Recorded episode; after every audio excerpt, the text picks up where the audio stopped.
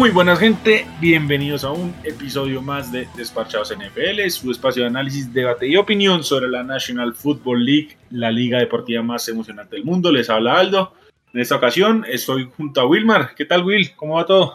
¿Qué onda, Aldini? ¿Cómo vamos? Todo muy bien por acá, contento porque ganaron los Broncos. Además, le ganamos a, a Simón, aunque Simón venía abriendo el paraguas desde hace como tres semanas. Y Sí, hoy, sí. Y, y programó viaje para no tener que venir a dar la cara justamente hoy. Eh, pero bueno, nunca. Escondido, ¿cierto? Claro, está escondido, se fue lo más lejos que pudo para no tener que dar la cara. Pero igual, siempre es bueno a poner las cosas en su lugar. Eh, los Chargers son clientes frecuentes de Mile High. Este, cada vez que cada vez que pisan Mile High, sim- simple y sencillamente se mueren de miedo. Los mata la altura, los mata la legalización allá de psicoactivos. ¿Qué es lo que tiene Denver contra ese equipo? Es, pe- pe- finalmente juego adicional se conocen y se, se, digamos, se cierran las brechas si es que las hay.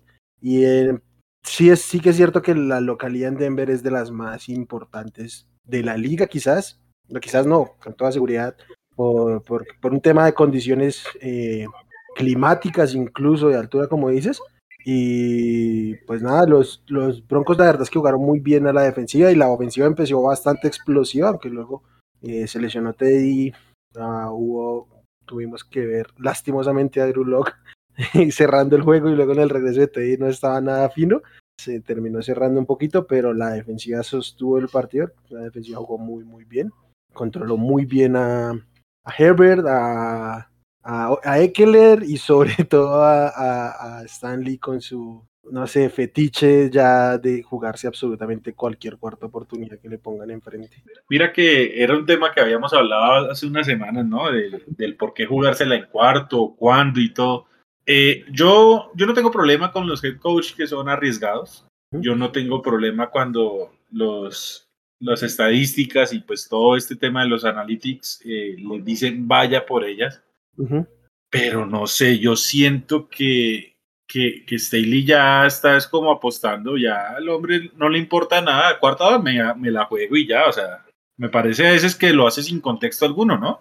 De acuerdo, yo le decía, hablaba con un amigo, Alejandro, que le mandé un saludo, seguramente nos va a escuchar, que este, hay, llega un punto donde como que los extremos se tocan y eres tan conservador que no sabes nada de analytics, no te la juegas jamás, o tan este, arriesgado y tan agresivo que parece que también tampoco sabes nada de analíticas y te la juegas siempre que no tienes que jugártela. Entonces, ah, los extremos evidentemente no, no son el ideal, hay que saber cuándo jugársela, por momento, por distancias, por situaciones, que este, ubicación en el campo, y parece que Stanley, no, no está del todo claro en, en, eso, y un equipo que se sepa parar enfrente y logre parar esas cuantas oportunidades, pues lo va, lo va a evidenciar claramente.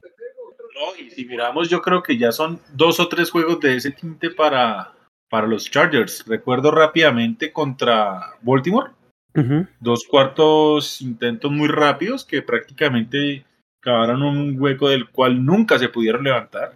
Y me corriges, tengo en la cabeza creo que algunos contra Dallas. No me acuerdo bien. Sí, yo tampoco tengo muy claro el de Dallas, pero creo que sí, por ahí se la eh, arriesgaron innecesariamente, aunque, aunque el juego en Dallas lo ganaron, sí se estaban metiendo como en esta vorágine. No, con Dallas perdieron. Jugarse. Ah, con Dallas, perdón, estaba pensando en Kansas. Eh, con Dallas sí, evidentemente empezaron a, a jugársela, luego ese partido, empezó, ese, ese, partido empezó a responder la defensiva de Dallas, le paró las, las cuartas oportunidades tempranas y ya luego no, no pudieron despegarse. Contra Kansas lo hicieron, pero ahí sí que les terminó saliendo bien. Claro que pues veamos lo que es Kansas o al menos lo que eran en ese momento. Bueno, y la semana sí. pasada que coincidimos en que no había un solo juego fácil para pronosticar, en el que supuestamente creímos que había un equipo para apostarle al Survivor, nos hizo quedar como un zapato y perdió horriblemente. ¿Qué le pasó a Filadelfia? Eh, no sé, creo que de, debemos, no sé si naturalizar o un poco acostumbrarnos a que a este equipo le pueden pasar este tipo de cosas, empezando porque Filadelfia es un equipo, un roster y un, un staff muy joven que tiene que tender a cometer errores y pues nos han mostrado que puede cometer errores. Yo creo que Jalen Hurts venía de unos 3, 4 juegos bastante buenos, pero a ninguno se nos ha quitado del todo las dudas que podemos tener alrededor de él. Ah, y sigo, yo sigo sin entender cómo son muy efectivos con el juego terrestre, pero no saben utilizar realmente a sus corredores. Entonces, no sé, yo creo que es un tema de... Vamos a tener altas y bajas con, con Filadelfia. El problema es que contra los Giants, la verdad es que sí, asusta un poquito que se hayan visto mal contra este equipo que trae bastante poco. Y más cuando parecía que los, los Cowboys se metían en, un, en una baja y podían como que aspirar a alcanzarlos. Sí, totalmente de acuerdo. La verdad a mí me sorprendió mucho ese juego. Bueno, la verdad hubo juegos que llamaron la atención. Yo no esperaba eh, lo de Las Vegas ganando en Dallas. Creo que fue una muy grata sorpresa. Por lo menos para mí, desde mi perspectiva de conferencia nacional, me sirvió demasiado. Sí, por este lado eh, fue una sorpresa más no grata. no, nada grata. Eh, me sorprendió mucho pues la paliza de Cincinnati, yo creo que, yo sí esperaba que ganara Cincinnati, creo que todos lo dijimos, pero, uy, 41-10, eso fue, fue con odio. Sí, yo por ahí lo, lo, tweet, lo, lo que, lo tuiteé en algún momento, y es cierto, o sea, yo estoy de acuerdo con que esto pase. Si tienes un rival divisional enfrente, que la verdad es que últimamente los había dominado, tienes que o sea, si tienes la oportunidad, tienes que pasarles por encima y no de darles la más mínima oportunidad de, levantarse. Se vio bastante bien Joe Mixon, Joe Burrow. Ah, se vio bien, pero no se, no se le pidió más porque el juego terrestre fue una bestialidad. Como en el primer cuarto ya iba rondando las 100 yardas Joe Mixon. Entonces, no, ya que mencionas a Mixon, y ya que mencionas a Mixon, porque yo tengo que admitir, eres de esos soldados de ese barco, ¿cierto? Que nunca se bajó del bus. Que poquito se habla de Mixon, ¿no? O sea, todos hablan de Camara, de McCaffrey, de Alvin Cook, muy buenos jugadores, pero Mixon ahí calladito, cumple, sostiene el equipo, sostiene las marchas y sobre todo se mantiene sano. Mira que eh, Derrick Henry ya no lesionó, Dalvin Cook ahorita pues lesión del hombro, Christian McCaffrey ya chava de la temporada, Cámara se ha ausentado varios juegos. Y Mixon calladito, juega y juega y juega. O sea, produce, es confiable. Debería hablar mucho más de, de Mixon, ¿no? Sí, y sobre todo en una ofensiva que pintaba para hacer una, una explosión aérea con, con, el brazo de Joe Burrow, que ya todos lo conocemos, con Jamar Chase, como se vio a principio de temporada, lo que ya habíamos visto de T. Lo que sabíamos de, de Tarot Boyd, y finalmente terminan no solo encontrando un espacio, sino siendo un arma y un elemento en el equipo fundamental Joe Mixon, que yo nunca he entendido porque es, hay mucha gente que le tiene bronca a Joe Mixon. Sí entiendo un poquito que... No, la, sí se entiende. O sea, la, gente... Dime. No, o sea, recordemos pues es triste, digamos, hablar de cosas que no tienen que ver eh, del ah, juego como tal, pero pues lo del escándalo que tuvo a nivel de college de violencia doméstica tan marcado, pues sí. da para que genere por lo menos e-, esas emociones en contra, ¿no? Sí, pero yo creo que en la opinión popular no es eso lo que genera eh, este tipo de repulsión. Digamos, para a mí en este momento se me ha pasado ese detalle y tienes toda la razón, sino que la gente le encanta agarrar a ciertos jugadores como Tirria aunque este factor que tú indicas, sí, claramente sí, esas cosas son verdaderamente lamentables. Sí, pero sí, no, sin duda ha sido un gran corredor esta temporada en todo aspecto y sobre todo esa parte de, de mantenerse sano, ¿no? En una liga tan difícil de lograr este aspecto, no sé si es que se cuida bien, no sé si es la suerte, una mezcla de todo, mm. pero siempre está disponible. Sí, al menos esta temporada lo ha estado. La, temporada tuvo, la temporada pasada tuvo por ahí una lesión. Eh, pero bueno. Pero son leves, no son graves. Ah, solo la de la temporada pasada fue eh, más o menos. Más o menos no, fue muy significativa, pero creo que fue menos eh, más leve de lo que parecía, sino que cuando él estaba para regresar, Bengals ya no estaba en nada y decidieron no utilizarlo. Pero este, esta, semana, esta temporada ha estado súper sano y un running, un running back de su calibre, estando sano, pues le da una oportunidad grande, grande al equipo de, no necesariamente de basarse en él, pero sí de darle mucha relevancia en esta. Correcto. Bueno, ¿y cómo te sientes con respecto a los Rams que gastaron capital todo el que pudieran para esta temporada y muy rápidamente parece que se le empieza a desvanecer por lo menos el camino fácil que ellos estaban buscando?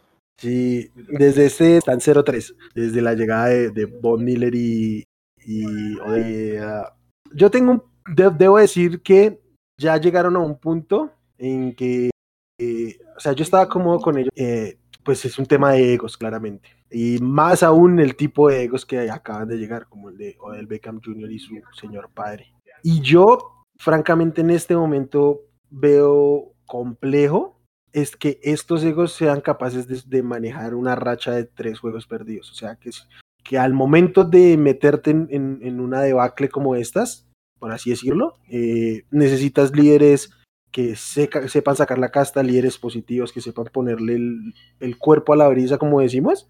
Y yo no sé si, yo no sé si en los Rams, por el tipo de personalidades que hay ahí, haya lo suficiente para hacerlo. No, y mira, yo también traje el tema de Rams porque, a ver, no, no me acuerdo si lo hablamos acá o lo hablamos eh, fuera de programa, ¿cierto?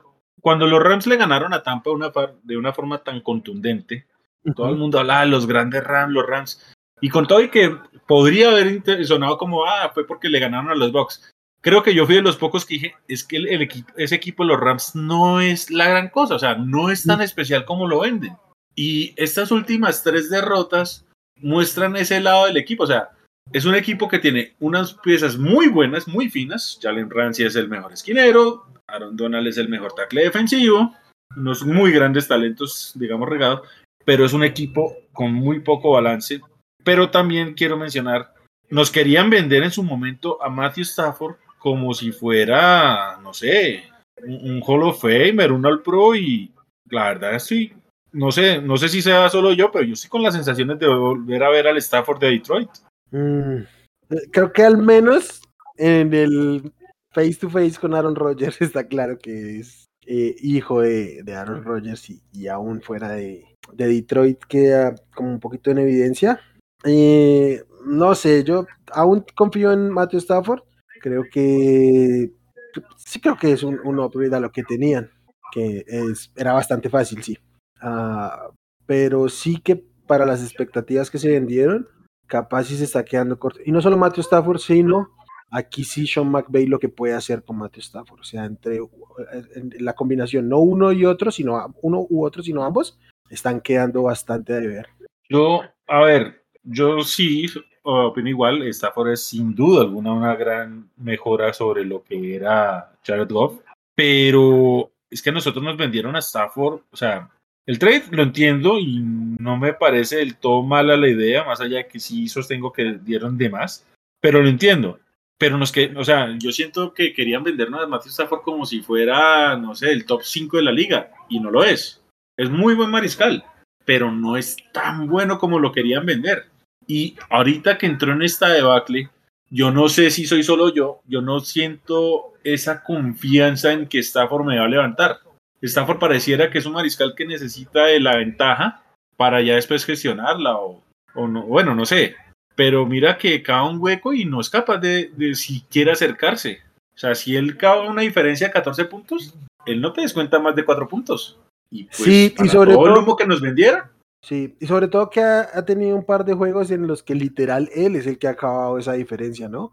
Que entregó un pick six y dejó el equipo corto y ya están 0-14 abajo y no fue capaz de levantar pese a lo bien rodeado que está, porque el roster, eh, este, pues evidentemente tiene, mucho de donde sacarle.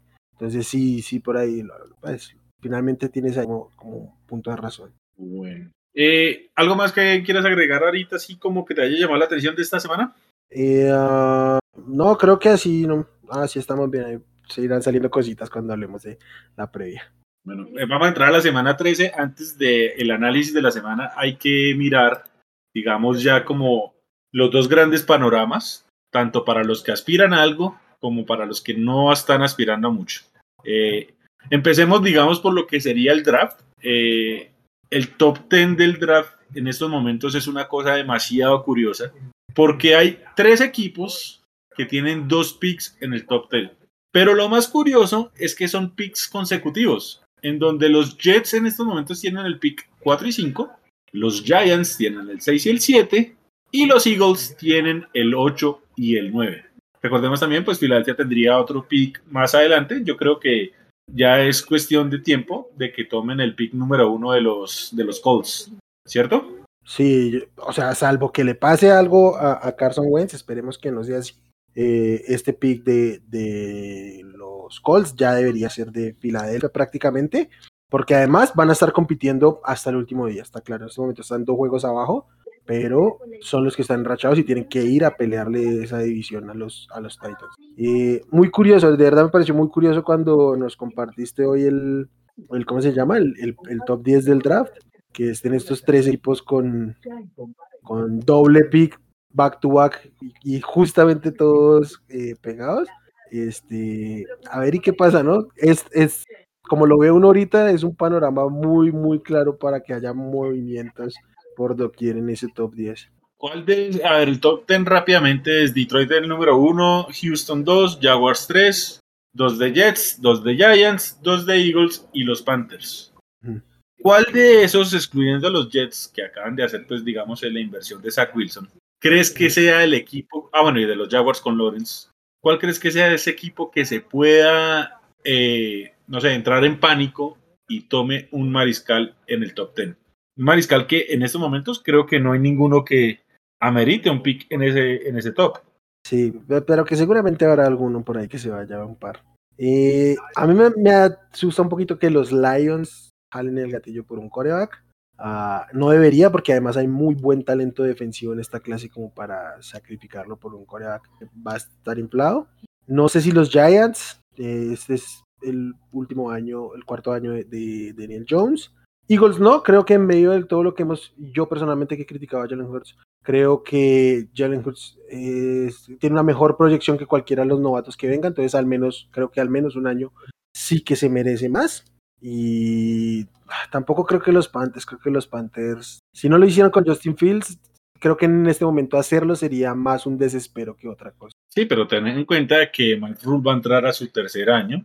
En teoría, tú el primero y segundo año tienes no sé, eh, pretextos, excusas, motivos, pues, para decir, bueno, es esperable, puede pasar, lo que sea. Pero tú el tercer año ya tienes que tener, eh, digamos, como una base, ¿cierto? Han hecho buenas cosas en cuanto a talento, eh, sobre todo en la parte defensiva. Yo creo que es un equipo que puede ir haciendo bien las cosas, pero la incertidumbre que tiene este equipo a la ofensiva es tremenda y más sabiendo de que ahora pues Christian McCaffrey va a ser su segunda temporada consecutiva que no logra terminar. Parece que ya este bus de lesiones lo está cogiendo y después de eso solo te queda DJ Moore. Eso es mm. muy pobre pensando eh, en, aspirar a algo. De acuerdo. A mí me gusta Terrence Marshall, el receptor que llegó este año, pero pues, aún es una incógnita porque no ha logrado eh, ni, ni, hacerse al segundo spot en este, en este roster. Eh, sí, decía que no deberían seleccionar coreback porque, o sea, el proceso no debería para eso. Si no tomarse a Justin Field, sería un error tomar lo que viene porque la, diferencia en talento es sustancial. Aunque ahora, así como lo mencionas, sí que es cierto que muchas veces en este tercer año de los, de los head coach, que literalmente ya no tienen excusa, o sea, traer un, coreback novato se vuelve un motivo más, ¿no? Tipo, pasó con Matt Nagy. Estaba para irse por todo lo que pasó con Trubisky, pero estaba escudado en que él no había seleccionado a Trubisky. Y no sé si pueda pasar. Yo creo que los Panthers deberían en este momento tener muy en la cabeza que quizás el proyecto Matt Rule deba pasar de página. Pero pues a ver cómo se comporta de aquí, seguramente un año al menos. a mí me preocupa es que lo vayan a hacer los Giants. Okay. Yo creo que David Gettleman se va esta temporada de los Giants. Yo creo que Joe Judge se va esta temporada de los Giants. Y van a hacer el cambio de head coach y de general manager. Por consiguiente, eh, yo asumo que el que llegue simplemente dice, yo no tengo ninguna atadura a Daniel Jones. Pues tampoco me ha dado motivos para decir, quiero darle una oportunidad a Daniel Jones, creo que ya sabemos lo que es, ¿cierto? De acuerdo. Y pues yo no, o sea, yo digo que teniendo dos picks en esa posición, pues no sabríamos quién llegue, ni mucho menos, pero a mí sí me preocupa que ellos digan, como tengo dos picks, pues venga, me gasto uno en mariscal. Y no sé, yo este año, pues no digo que no haya talento, pero no veo uno que amerite un pick tan alto. A mí me preocuparía que los Giants lo hicieran ahí. Ah, yo estoy completamente de acuerdo. O sea, no veo un coreback porque yo diga, me gasto, digámoslo así, me gasto una primera ronda como, no lo veo. En un top 10 yo no jalaría por ninguno y en la posición de los Giants mucho menos. Porque yo creo que los Giants deberían aprender de lo que pasó con Daniel Jones y construyan un equipo y en un par de años miren cuál coreback le ponen al equipo. Este equipo tiene un serio problema de línea ofensiva. Yo no recuerdo la última vez que los, los Giants tuvieron una línea ofensiva competente. Capaz y más de una década llevan tratando de armar algo que no, no pueden. Correcto. Y, y ya este, este equipo gastó una primera ronda en un corredor, que es un fenómeno. Sacón Barkley es un fenómeno, es el mejor prospecto running back que yo he visto no puedes gastar un segundo pick en, un corredor, por más que sea con Barkley. Luego fueron por un, un coreback que nadie esperaba.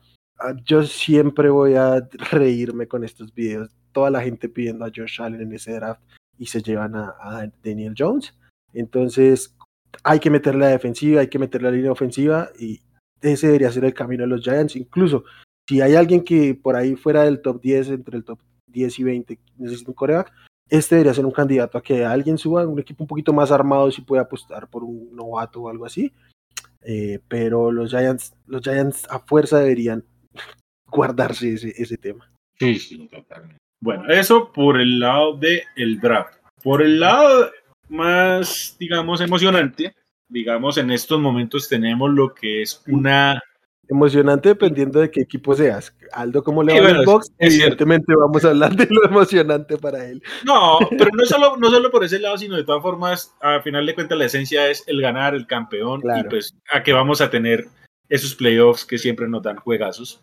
En estos momentos, los número uno son por la americana los Baltimore Ravens, por la nacional los Arizona Cardinals. En estos momentos, los juegos y tú me dirás cómo lo sientes. Vamos a, mirar, empezar por la americana. En estos momentos, eh, los Chargers son el séptimo sembrado y tendrían que viajar a Foxborough. Un juego que pues New England está muy fuerte, está en una racha tremenda, pero pues, más allá de que Belichick y McDaniels tienen toda la experiencia del mundo, rookie sigue siendo rookie y eventualmente le puede pesar, ¿no? Entonces es un juego que puede pintar interesante. De acuerdo. Eh, dime, dime. Eh, también habría que ver cómo evoluciona el tema de salud de los Chargers. Pero más allá del tema de salud, cómo se comportan Staley y Herbert ante Bill Belichick, porque ya dos veces los han dejado un poco en ridículo. Bueno, a Herbert 2 y a Staley 1. Sí, sí, correcto. Tendríamos un juego revancha en donde los, en este momento los Buffalo Bills son el sexto sembrado, visitan a Tennessee. ¿Mm? No esperaría que Tennessee para la fecha ya haya recuperado a, AJ Brown. Se especularía de que pueda volver esto Derrick Henry. Para playoffs, tal vez sí. Sería un juegazo, ¿no? Ese, o sea, si va a ser similar que tuvimos en temporada regular, yo quiero ver ese juego. Debería ser un juegazo. O sea, creo que, creo que lo que más le ha pegado a los Titans es la salud. Eh, este, esta semana estuvieron ocho titulares fuera. Entonces, si los Titans, no que regresen los ocho, porque creo que va a ser poco probable, pero si logran mantener una estabilidad para ese momento, este sería un juegazo. Pero yo no creo que veamos temporada en Tennessee. O sea, veo a los Titans jugando postemporada, pero creo que no van a ganar su división. ¿Crees que sea tan marcado el declive? Eh, sí, por un tema de salud, por un tema de calendario y porque los Colts van en alza. O sea, si los Colts no fueran tan encarrilados como lo van ahorita, aunque hacen unas estupideces, perdón, pero no pueden perder el juego que perdieron y de la manera en que perdieron. Pero este, si lo hacen como venían haciéndolo y no como lo que acaba de suceder esta semana, deberían, deberían alcanzarlos. Igual hay que tener en cuenta que hay un breaker muy marcado a favor de los Titans con respecto a los Colts. Entonces, habría que analizar, pero sí, es, todavía está, digamos, peleable esa división. Sí, claro que es, que se metieron mucho el pie esta semana este, contra los, pero bueno. Sí, tienen, sí, un calendario, tienen, tienen un calendario no, no tan cómodo. No, creo, que, creo que sí le va a alcanzar a los Titans. Por lo que va, va- van a Houston, bye, reciben a New England, que es complicado, van a, a- a Cari- a Arizona, que es muy complicado, reciben a Las Vegas y terminan en Jacksonville. Creo que 3-2 sería lo lógico aquí. Con 3-2 no le alcanza a los, a los, a A los los, Colts. A los Colts. Entonces, este, sí. Quizás sí, sí, vamos a, vamos a ir a tener. Ok. Y el otro juego sería eh, los Cincinnati Bengals visitando a los Kansas City Chiefs. Ujú. Este juego estaría interesante. Interesante. Sería en Kansas City, pero mm, yo todavía no le creo a esa- la defensiva de ellos. Creo Sí. que la ofensiva se ha quitado un poquito como eh, la mala racha, pero la defensiva no le creo. Por su parte, yo creo que los Bengals sí tienen una defensiva para pelear, por lo menos, y una ofensiva que puede hacer daño. Nada raro que, por muy favorito que pudieran ver los Chiefs, si se diera ese partido, nada raro que Cincinnati golpeara, ¿no? Yo estoy de acuerdo. Yo creo que estamos ahorita con la narrativa de que dejaron revivir a los Chiefs. Y sí, sí, es cierto. O sea, en este momento son líderes de división y hace unas cuatro semanas no veíamos que pudieran meterse ahí. Ah, creo que hay un poco de negligencia de parte de sus rivales divisionales, fundamentalmente de los Chargers. Pero este, este equipo, no, no, no nos olvidemos que este equipo hace como un mes estaba sufriendo contra Daniel Jones y compañía le ganaron un juego a los Packers simple y sencillamente porque estaba Jordan Love en los comandos, porque ya no, ya no Aaron Rodgers, pero un coreback titular de la liga en ese partido lo tenía que haber sacado para el lado de los Packers, cual- casi cualquier titular de la liga. Entonces, se ha encontrado con una racha los Chiefs, sí, pero yo creo que en su funcionamiento está un poquito corto y creo que en momentos clave puede, puede flaquear, salvo que Patrick Mahomes salga en modo Patrick Mahomes. El Mahomes que conocemos. Sí, Sí, tal por- cual. Perfecto. Bueno, por la nacional, los juegos de en estos momentos serían el siguiente. En este momento la séptima siembra es Washington, quien calladito viene ganando. Creo que Heineken está mostrando que, que es más que competente. No me parece el gran mariscal, pero está logrando las victorias y al final eso cuenta. Washington estaría visitando a los Green Bay Packers. Debería sin problema sacarlo los Packers, ¿no? Sí. Mm. Y sobre todo, otro equipo, Washington ganando pese a, a lesiones, creo que la lesión de Chase Young y de, y de Monte Sweet son muy claves, muy claves. La mejor unidad de lejos de este equipo. Ah, contra, contra los Seahawks, pues no tienen problema porque los Seahawks no tienen ni siquiera línea ofensiva. Pero eh, creo que en otros puntos más claves, eh, partidos, juegos más clave, ahí sí que van a sufrir. De hecho, creo que contra los Raiders en esta semana deberían sufrir un poquito para meter presión al coreback. Y si no le meten presión al coreback, esta defensiva atrás es muy permeable. Correcto. Bueno. El otro partido sería San Francisco en estos momentos es la siembra número 6 Ujú. y estaría visitando al campeón defensor en Raymond James Stadium, los Tampa Bay Buccaneers. Este juego está interesante si se da, ¿no? Sí, el Brady, el Brady Garoppolo. Sí, Sí, correcto. es interesante, pero yo, yo creo que los, los Bucks sí los van a tener porque nos tienen acostumbrados, pero no deberían tener problemas.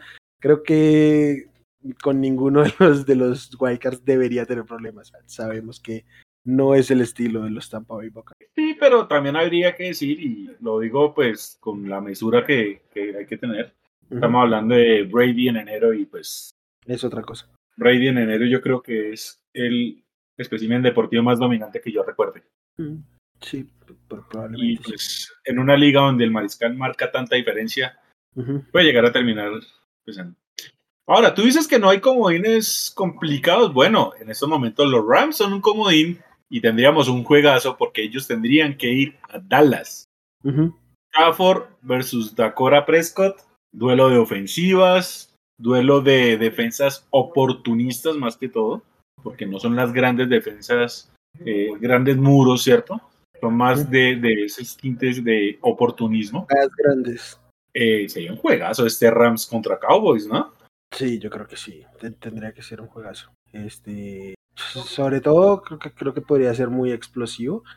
Creo que podría ser uno de estos juegos donde es muy ofensiva y que hay algún par de jugadas grandes a la defensiva que lo hacen aún más interesante. sí apuntaría a hacer, hacer un juegazo en, en, en Dallas. Perfecto. Vamos a hacer estos análisis tanto de draft como de playoffs, ya en lo que son las, las últimas cinco semanas que nos quedan de temporada regular, ¿cierto? Digamos, ya es bueno ir como analizando eh, esos escenarios. De todas formas, la NFL, tanto a los que contienden como a los que no, siempre tiene una emoción y pues vamos a estar aquí hablándolo en cada momento. Con esto dicho, dime. Tengo una, una pregunta adicional. ¿Cómo están? ¿Quién crees que se caiga? De los que en este momento tienen su cupo a playoffs la mano para perderlo, o sea, que ellos tienen, llevan mano, ¿quién crees que se caiga? Yo digo que en la nacional eh, se debe caer San Francisco por calendario. Ok. algunas derrotas de esas le puede llegar a costar. Aunque bueno, solo es una diferencia de un juego contra los Rams. Y si le llegasen a ganar a los Rams, mira que cogen el tiebreaker contra ellos, ¿no? Pero yo creo que de pronto San Francisco, yo no creo que a Washington le aguante. sí, en la americana tengo un dilema muy bravo, ¿saben? Eh, no sé si los... A ver, ¿cómo lo...? No sé hasta qué punto... Yo, no, yo todavía no creo que los Chiefs ganen su división, ¿saben? Yo tampoco. Yo, yo tampoco, pero ah, este, los, los Chargers no debieron perder el juego adicional con Denver con, con esa aspiración. También hay tema que le queda un juego para garantizar ese tiebreaker, pero yo también creería que, que los, o sea, en, en mi en mi idea está que los Chargers se queden con él. Yo siento que el que me dolería por la temporada que han venido haciendo y pues es un gran avance porque no lo esperábamos. Pero yo creo que el equipo más propenso a, a caerse es Cincinnati. Yo, y yo creo que sería Cincinnati el que se cae y le damos la bienvenida a los Colts. Yo estoy completamente de acuerdo con eso. Creo que eh, muy loable lo que ha pasado con Bengals, pero lo que tienen por delante a mí me parece complejo. Mm, no, no, veo un solo juego en que yo diga lo ganan fácil, ni siquiera en Denver. Eh, que yo sé que Denver es menos, debería ser menos equipo que, que Bengals, pero no, no es que yo diga le van a pasar por encima de Denver, no creo. No sé si es cosa de fanático, pero no lo veo. No, no, no. yo también estoy igual. Entonces sí veo un calendario complejo, complejo. Creo que, lo, creo que sí emociona este equipo para el próximo año, pero mm, literal le hace falta un año para, para Perfecto. Bueno, entonces ya vamos a analizar lo que es la semana 13 para eh, empezar como a darle claridad tanto al draft como a, a los playoffs. Vamos a arrancar con un juego muy entretenido este jueves, en donde los Dallas Cowboys que viene con una serie de derrotas que le han hecho cierto daño en cuanto a sus aspiraciones en la conferencia, van a visitar a los Saints en donde todo parece indicar van a jugar con Tyson Hill desde el inicio. ¿Cómo lo ves, Will? Según yo ya es oficial que va a Tyson Hill. Eh, para empezar, este, este, este partido, los Cowboys son favoritos por 4.5 en Las Vegas, creo que está bien, incluso quizás cortica, aunque pues es en, en, Saints. Uh, juegos de jueves, ya creo que estamos muy acostumbrados a que estos juegos de jueves pueden ser un poquito lentos. Yo creo que a los Cowboys les surge regresar al, a la senda de la, victoria, porque si bien Filadelfia se les, se les cayó por detrás, este, pues no está dejando buenas sensaciones Cowboys entre lesiones y entre bajas de juegos, el propio Dak Prescott ha tenido un par de juegos cuestionables, este, le surge regresar. Mm, yo creo que los Saints sí tienen un ligero upside en la posición de Corea, increíble, pero con Tyson Hill, pero es que es la verdad que Trevor Simeon no está para ser titular.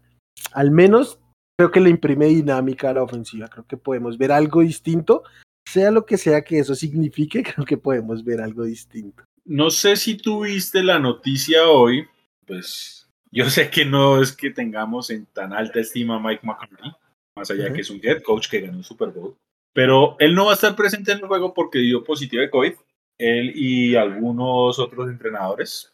En una semana corta y que no tengas la presencia, la presencia de tu head coach, eso puede llegar a, a perjudicarte. Y pues siguiendo los mejores head coach y algo va a hacer. A mí este juego no va a estar eh, en, el campo. ¿Crees que le den esas riendas a Yo Moore? Eh, Yo. Moore de eso, también, No, en cambio pienso lo contrario, debería ser es Dan Quinn que por lo menos tiene la experiencia de head coach. Pero Dan Quinn, no, Dan Quinn no está en este listado de coach que están fuera. Yo no lo vi, pero En dado caso, entonces sí. Entonces sí, creo que la experiencia de Dan Quinn debería pesar, pero creo que van a estar muy concentrados cada uno en su, en su unidad.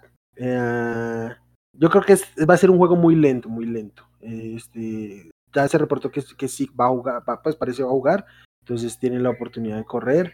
Mm, yo creo que van a, va, va va a ser un juego lento como casi todos los jueves.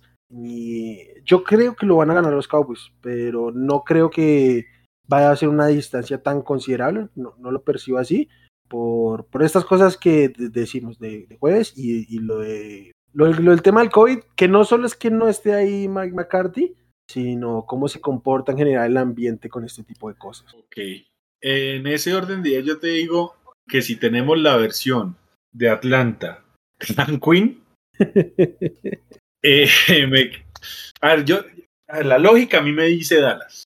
El corazón me quiere decir Dallas, pues evidentemente yo no puedo con los Saints.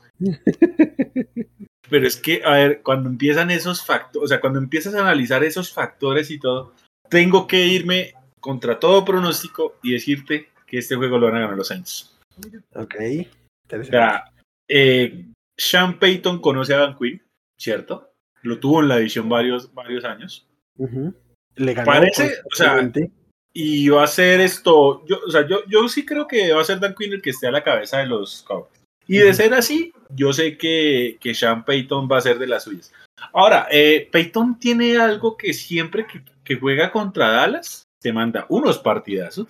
Entonces, me voy a inclinar a que va a ganar New Orleans, más que todo por eso, porque es semana corta, porque es un revolcón en un equipo que no viene por un buen momento. O sea, Dallas en los últimos juegos más bien ha generado dudas, ¿cierto? Entonces, no sé, es como la semana corta más el momento, más las piezas ahí que involucran el juego. Eh, yo creo que sí lo va a ganar New Orleans. Entonces, eh, para esta semana voy con New Orleans y tú irías con Dallas, ¿correcto? Sí, correcto. Bueno.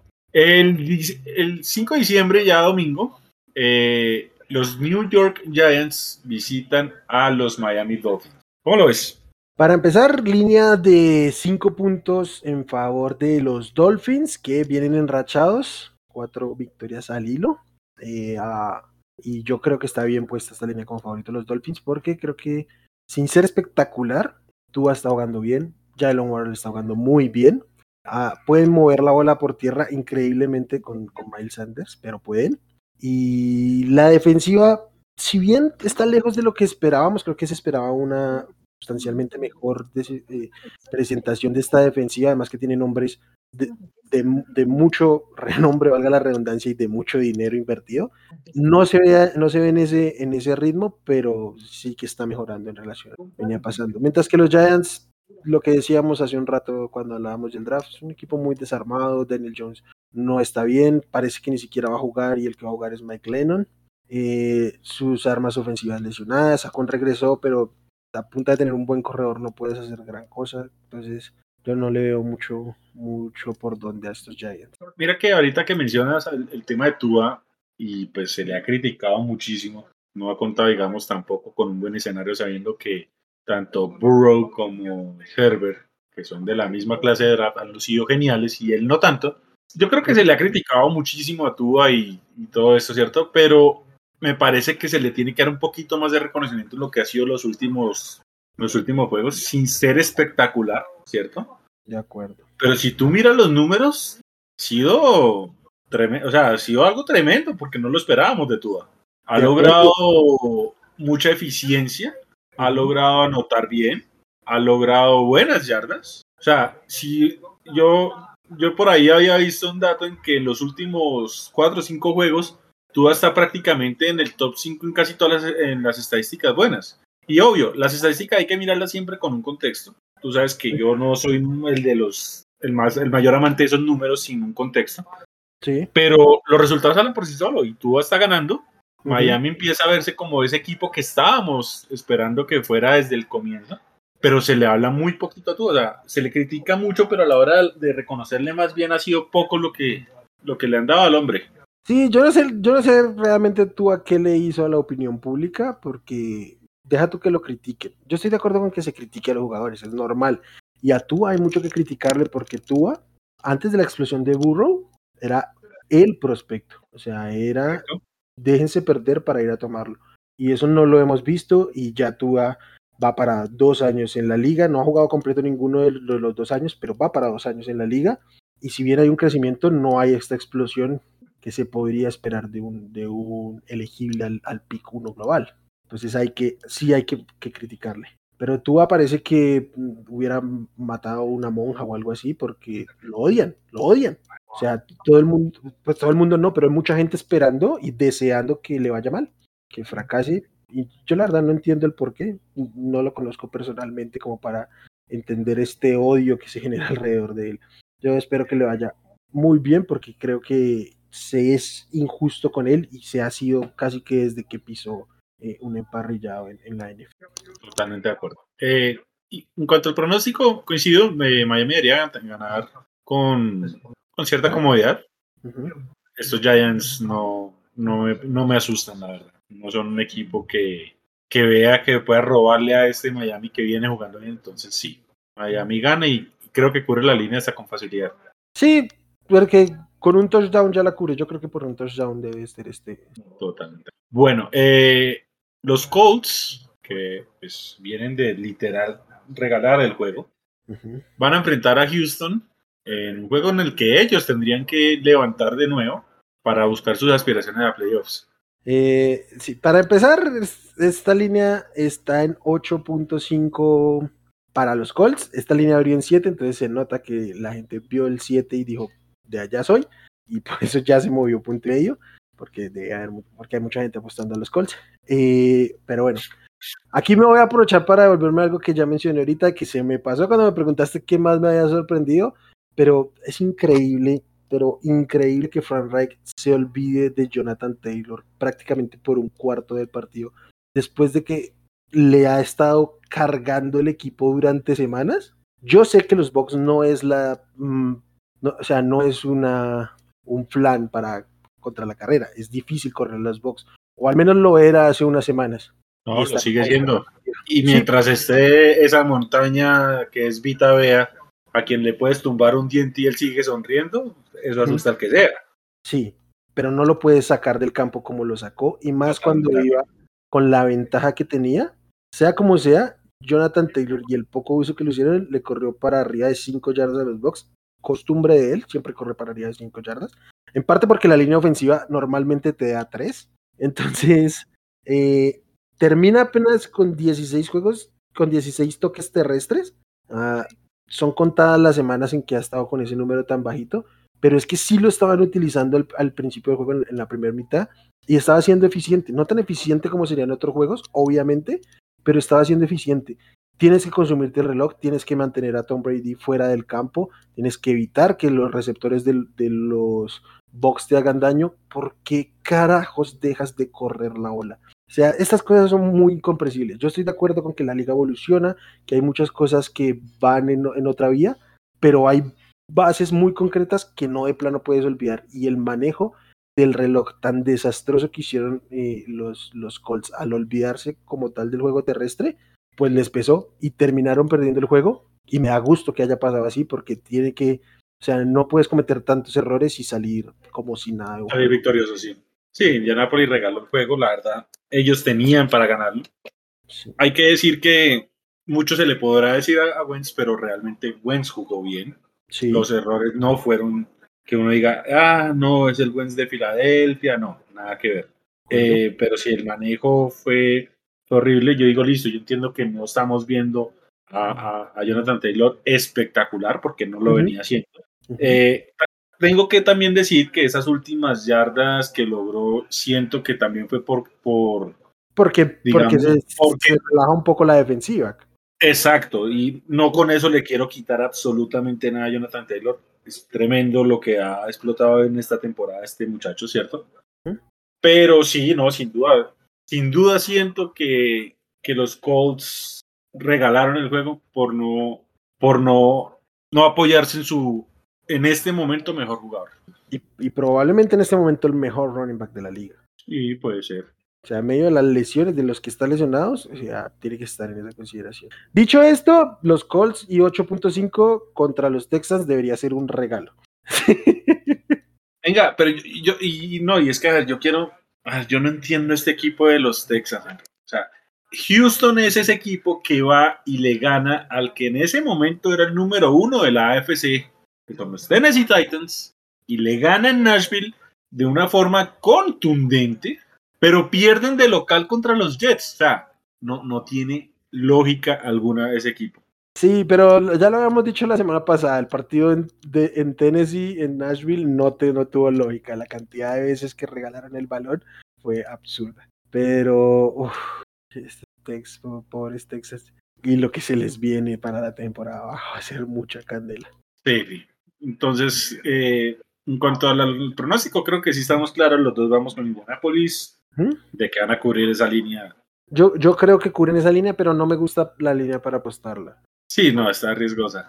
Sí, pero, pero deberían, en, análisis deportivo, deberían, o sea, deberían meterle al menos 14 puntos y sacarse como el estigma de lo que pasó esta semana. Listo, bueno, es, a mi juicio, el siguiente juego es probablemente el más fácil de analizar. Bueno, uno de los más fáciles de analizar. Eh, Minnesota visita a los Lions que una vez más nos dejan con la frase de si hay un juego ganable es este y vuelven a pechearla. Yo les dije, yo les dije que pues nos habíamos puesto de acuerdo y eso era para peligro, sí.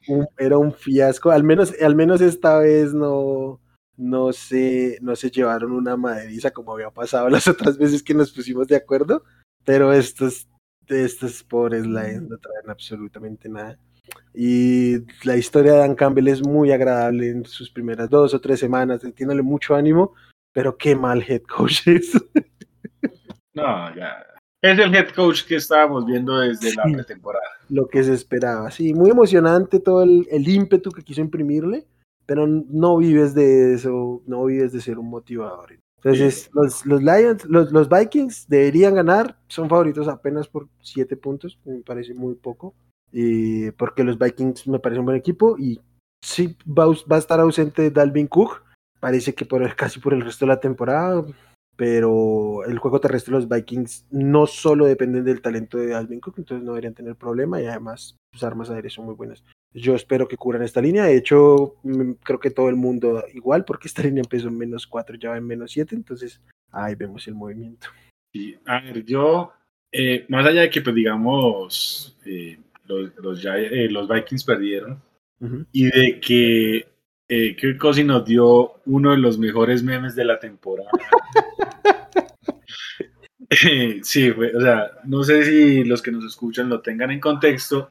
Eh, estando el juego reñido todavía y con una oportunidad de quizás ganarlo, Kirk Cousins se eh, era en tercer down o cuarto down, no recuerdo. Era, era cuarta y gol, o sea, era la jugada para el partido. Listo. Y se ubica este hombre no detrás del centro, sino detrás de su guardia derecho y obliga a que su equipo pida un timeout.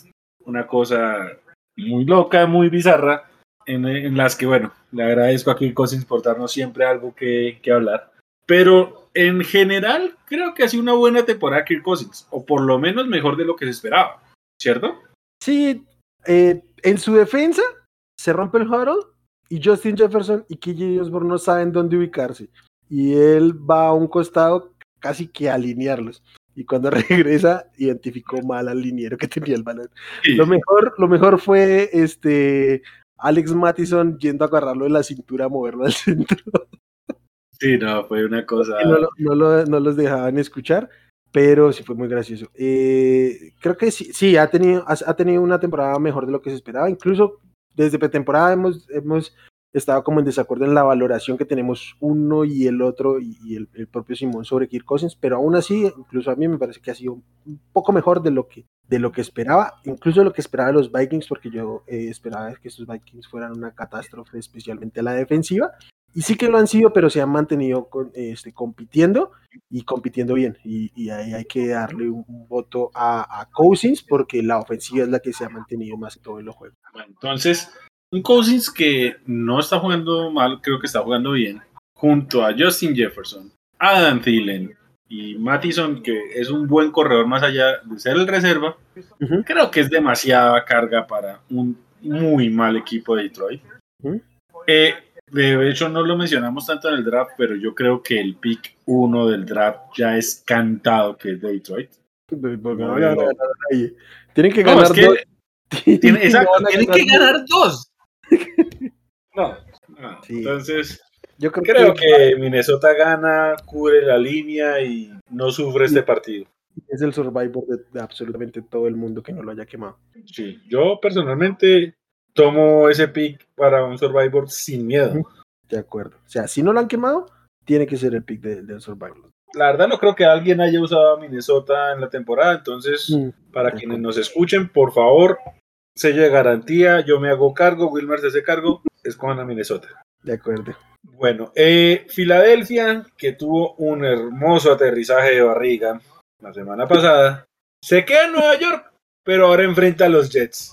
Imposible que otro juego en Nueva York contra otro equipo malo y lo vayan a perder. Mm, mm, no voy a respaldar ese imposible, pero no debería suceder bajo ninguna lógica. Este es que los Jets son muy malos. O sea, sí le ganaron a los a los que a los a los Texans, pero pues porque Texans. ¿Cómo viste la jugada de Zach Wilson lanzando? Yo, yo, yo no sé qué tiene esta franquicia de los Jets ellos les fascina hacer unas jugadas tan únicas, o sea. Bueno, pero esas de él, esas de, eh, o sea, entiendo que es como franquicia, pero es una decisión, una decisión absolutamente de Zach Wilson. No, es que, es que, mira, quería ponerla, y creo que no me quedo corto, quería ponerla casi a la par del bot fumble de Bart Sánchez. Por ahí anda.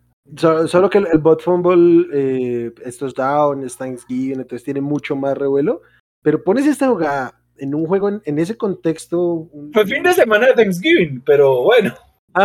sí, pero lo pones en partido por la noche de Thanksgiving y dices es lo mismo. Para los que no la hayan visto y no se estén escuchando, tercera y larga, la verdad no sé cuántas era. Zach Wilson escala bolsa de protección que se rompe, va hacia adelante, tiene por delante un, un running back, pero el running back no estaba corriendo ruta, estaba bloqueando. Se la lanza a la espalda, pega en la espalda y es interceptado. Y ni siquiera es un pase de mecánica, sino que la lanza como, tome, tire, mire a ver qué hace con ello y se le pega en la espalda. Yo, yo tengo que admitir que yo ese video lo vi en, en, loop como unas 20 veces. y es más que todo porque yo no, o sea, yo sé que el juego se mueve muy rápido, que hay muchas variantes, o sea, hay muchas cosas. Pero yo sigo sin entender qué carajos estaba pensando Zach Wilson. O sea, bajo ninguna forma había algo que lo invitara a hacer un pase ahí. De acuerdo. Muy, muy, muy descabellado. ojalá, pues ojalá levante cabezas a Wilson porque se, se ha visto francamente mal eh, esta, esta temporada. Y los Jets en general, pero él también tampoco Hay otros corebacks que se han visto mal, pero están sus destellos. No es el caso del, del Zach Wilson. Totalmente de acuerdo. Yo creo y me voy a hacer cargo que Filadelfia tiene que ganar este. Debería, sí. Me imagino que es en New York. Sí, es en New York, pero por favor. Sí, sí, sí, pero, quiero decir que me imagino que no viajaron, que se quedaron en New York. Pues así igual un viaje corto de Philly a, ah, de, a New York. Creo que no, no hay esto, ni una hora de avión. Ahora bien, si la lógica nos invita a eso, si los Eagles llegan a perder contra los Jets, por favor, que liquiden esa franquicia. o sea, tú no puedes perder con los dos de Nueva York en este en, esta este temporada. Condiciones, no. No. Y digamos, contra los, Giants, de los Giants por división, exacto. Sí.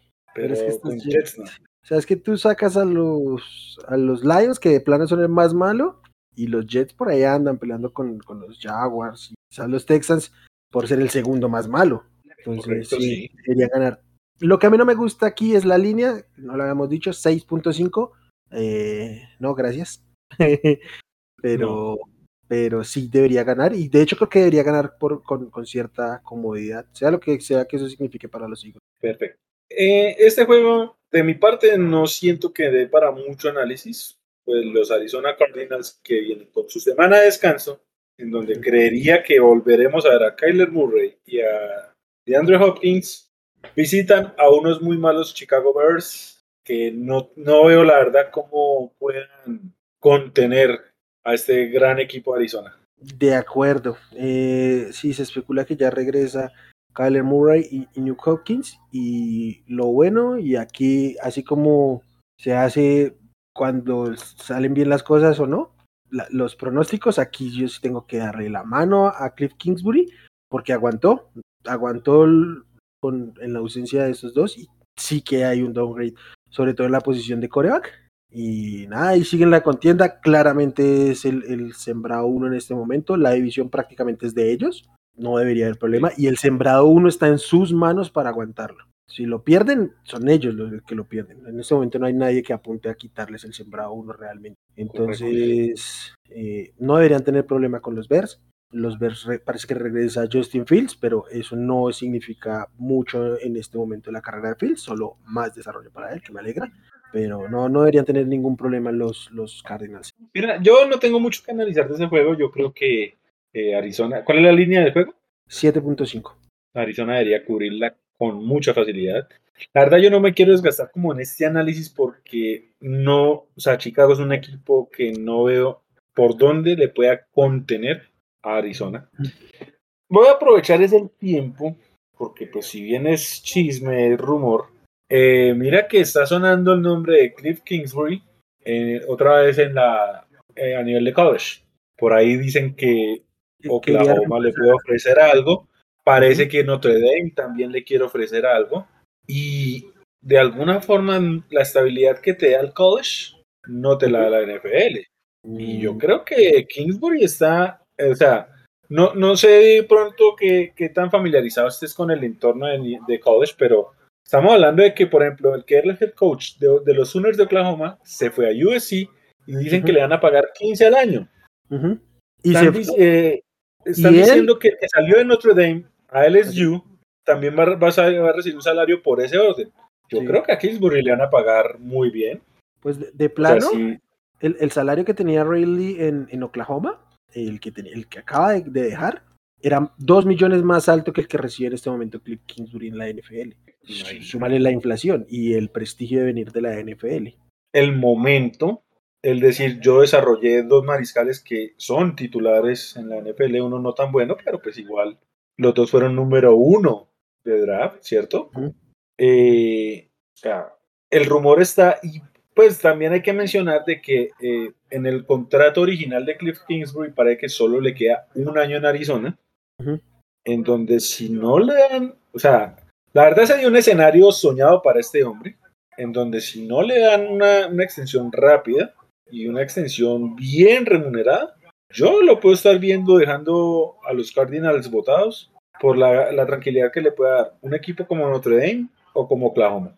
Sí, yo eh, eh, finalmente ah, me, me, siento un poquito incapaz de dar opinión sobre eso, porque creo que sería una decisión personal, ¿no? O sea, de qué quieres tú en tu vida. ¿Prefieres asegurar tu plata? Y no solo tu plata, o sea, no solo la estabilidad económica que la es, sino la estabilidad laboral y el contexto, la presión no es la misma ni la exposición mediática.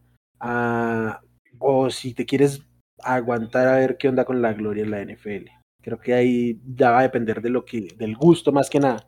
Entonces no, no, me, no, no, sabría qué decir. Y yo ahí te pregunto, si fueras tú. Yo me quedo en la NFL, yo, yo personalmente, pero también yo veo fútbol americano desde aquí, aprendí a amar el fútbol americano desde la NFL, es la liga que yo sigo y la que yo, eh, de, la, de la que me he nutrido constantemente. Para mí el college es otra cosa y no lo vivo como lo viven en, Norteamérica. Entonces, no sé. Yo, a ver, si yo lo miro desde la gloria, eso evidentemente es la NFL. Pero yo estando en la posición de Cliff Kingsbury, digamos con todo lo que acaba de mencionar, yo no dudo, a ver, no, no recuerdo, pero si a mí llega Oklahoma y me ofrece esos dos millones de más por temporada que estoy recibiendo ahorita en Arizona, y sabiendo que, me, que es muy probable que, una, que sea, bueno, Oklahoma, Notre Dame o cualquier universidad ofrezca eh, no solo el, salario, sino las garantías, yo sí me iría. Yo sí me iría, personalmente. O sea, a ver, vamos a mirarlo de esta forma. Doug Peterson le dio el único Super Bowl a Filadelfia y yo lo tenía en una gran estima y todo. Y mira cómo una muy mala temporada, o sea, listo, hubo un declive evidente, pero muchas cosas no fueron solo de él, yo creo que fueron más de, del general manager y cómo gestionó el equipo. Pero una muy mala temporada hizo que hoy Doug Peterson sea un hombre totalmente olvidado. Y de alguna forma a mí me parece injusto. A mí, ¿quién me dice que no le puede pasar algo así a Kingsbury? De acuerdo. Mm, de acuerdo. Y le cobran, y te cobran duro acá. Sí, la, la, la NFL, la NFL es, es ingrata, es difícil, es cruel. Este, mira, para poner otro caso, uno que yo conozco muy bien, eh, fácilmente eh, Big Fangio es de los mejores coordinadores defensivos de los últimos 20 años, pero fácilmente top 5 y en este momento lo detesto y toda la gente en Denver lo detesta. Así ingrata es la liga. Entonces entiendo, entiendo. Más bien en, en, el college hay una tendencia a que sus head coach se vuelvan estrellas, ídolos básicamente de la afición, entonces sí hay ciertas, ciertas, ciertas variantes de estabilidad que son muy atractivas en, el, en la NCAA. Para no extendernos más, mire cómo Jim Harbaugh por fin está teniendo un buen año en Michigan después de que siete temporadas, creo. Por fin tiene un año decente en Michigan y todo el fiasco que fue el camino anterior se olvidó y otra vez es querido por la gente. Yo por eso, si estuviera en la posición y me dieran la oportunidad, yo le, le agradecería mucho a Arizona, pero o me ofreces algo o les dejo el, el Entonces, bueno, ese sería como el tema que me parecía prudente mencionarlo porque sin duda alguna sería un revolcón en la liga. Bueno, en, las ligas. Claro. Y con respecto al juego, pues creo que estamos claros. Arizona va a ganar sin ningún problema. Sin problema, tal cual. Eh, Los Ángeles Chargers visitan a Cincinnati Bengals en un duelo de mariscales jóvenes, los dos de la misma clase. Justin Herbert versus Joe Burrow. Espero que este duelo sea duelo de, la década, por lo menos. De dos de los, para mí, mejores mariscales jóvenes que hay en la liga. De acuerdo. Yo aún, aún, yo aún le doy ah, una esperita a Burrow. Creo que Herbert es más realidad que, que, Burrow en este momento, pero, pero están en. Sí, pero, pero creo que tú tienes un poquito, un poquito más de estima por Burrow que yo.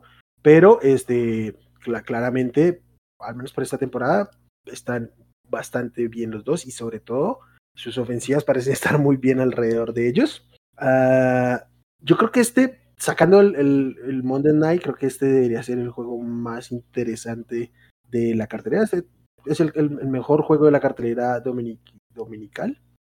En este momento los Bengals son favoritos por tres puntos, pero esta línea abrió con los Chargers favoritos por 2.5. Pareciera que se hubiera lesionado Herbert. no entiendo el movimiento de la línea. Para mí hay muchísimo, pero muchísimo valor en el más 3 de los Chargers. No entiendo por qué se movió esto así.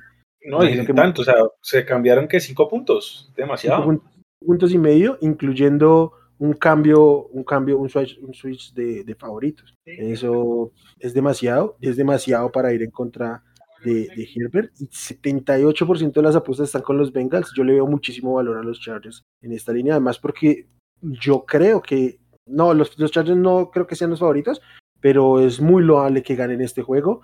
Eh, si bien que vienen, que unos vienen de, de, perder en divisional y los otros de apalear a los Steelers, pero son cosas completamente distintas este tipo de juegos divisionales. O sea, lo que en, un, en un terreno neutral nunca hubiéramos dicho Denver le gana a los Chargers, no son mejores que los Chargers, pero son, un juego divisional y de local y por eso se descontextualiza un poco, o se contextualiza más bien. Entonces yo creo que los Chargers, si bien tienen problemas en la, en la defensiva, creo que se pueden meter en un tiroteo y creo que esto va a ser un tiroteo y que los Chargers tienen poquito más, poquito sí, poquito más talento o al menos un talento más establecido en la ofensiva como para sacar este juego.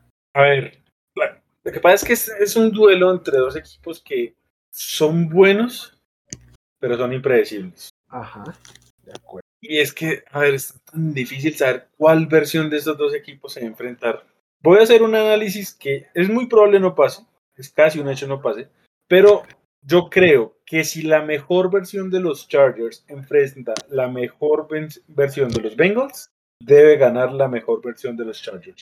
De acuerdo. Creo que por talento está mucho más fuerte Los Ángeles. Sí coincido en lo que dices. Creo que Justin Herbert hoy por hoy es mucho más realidad que Burrow. Más allá de que a mí Burrow me parece que le toca un camino mucho más complicado, ¿cierto? Sí, de acuerdo, completamente. Y pues ahí va. Entonces, yo, yo a Burrow le creo, le creo, pero sí, yo coincido en que Herbert ahorita es más. Creo que más allá de que Jamar Chase pues ha tenido un pequeño bajón eh, en lo que va la temporada, más allá que sigue siendo un, tremendo jugador y que el reparto de receptores de Cincinnati es interesante, todavía no me da para que yo considere que son mejor que lo que es la dupla Keenan Allen Mike, Mike Williams de los Chargers. Me parece que, que sigue siendo un poquito superior el talento entre esos dos. Creo que en cuanto a running back, eh, los dos equipos están muy bien. le voy a dar acá, digamos, la, ventaja a Mixon, pero no es una ventaja tan marcada. No, para nada. Entonces, ¿qué va a ser el diferencial? Yo sí sostengo que los Chargers tienen una buena línea ofensiva y los Bengals no tanto. De acuerdo. De acuerdo, aunque yo debo decir que, mm, que me pareció un poco sorprendente Mm, el poco dominio que tuvo la línea defensiva de los Chargers contra una muy disminuida línea de los Broncos. Entonces, está bien, está bien que tienen una mala línea ofensiva, pero hay que saber aprovechar eso. Eh, yo aquí creo que ese es un duelo clave.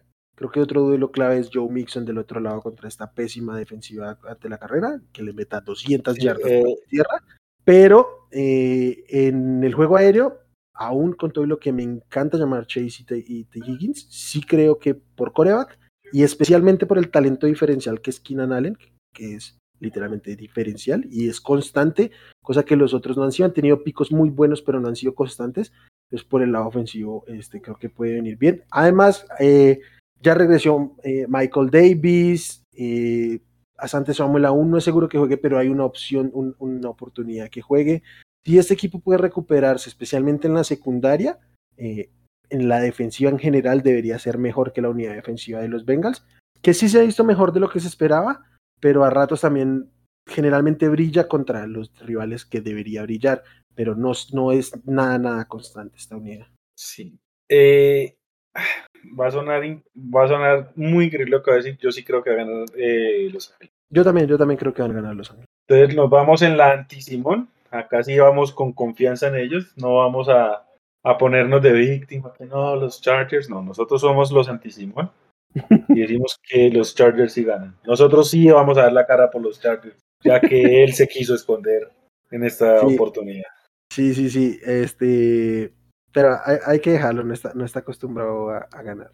Le tiene miedo, le tiene miedo al éxito. Ay, Dios mío.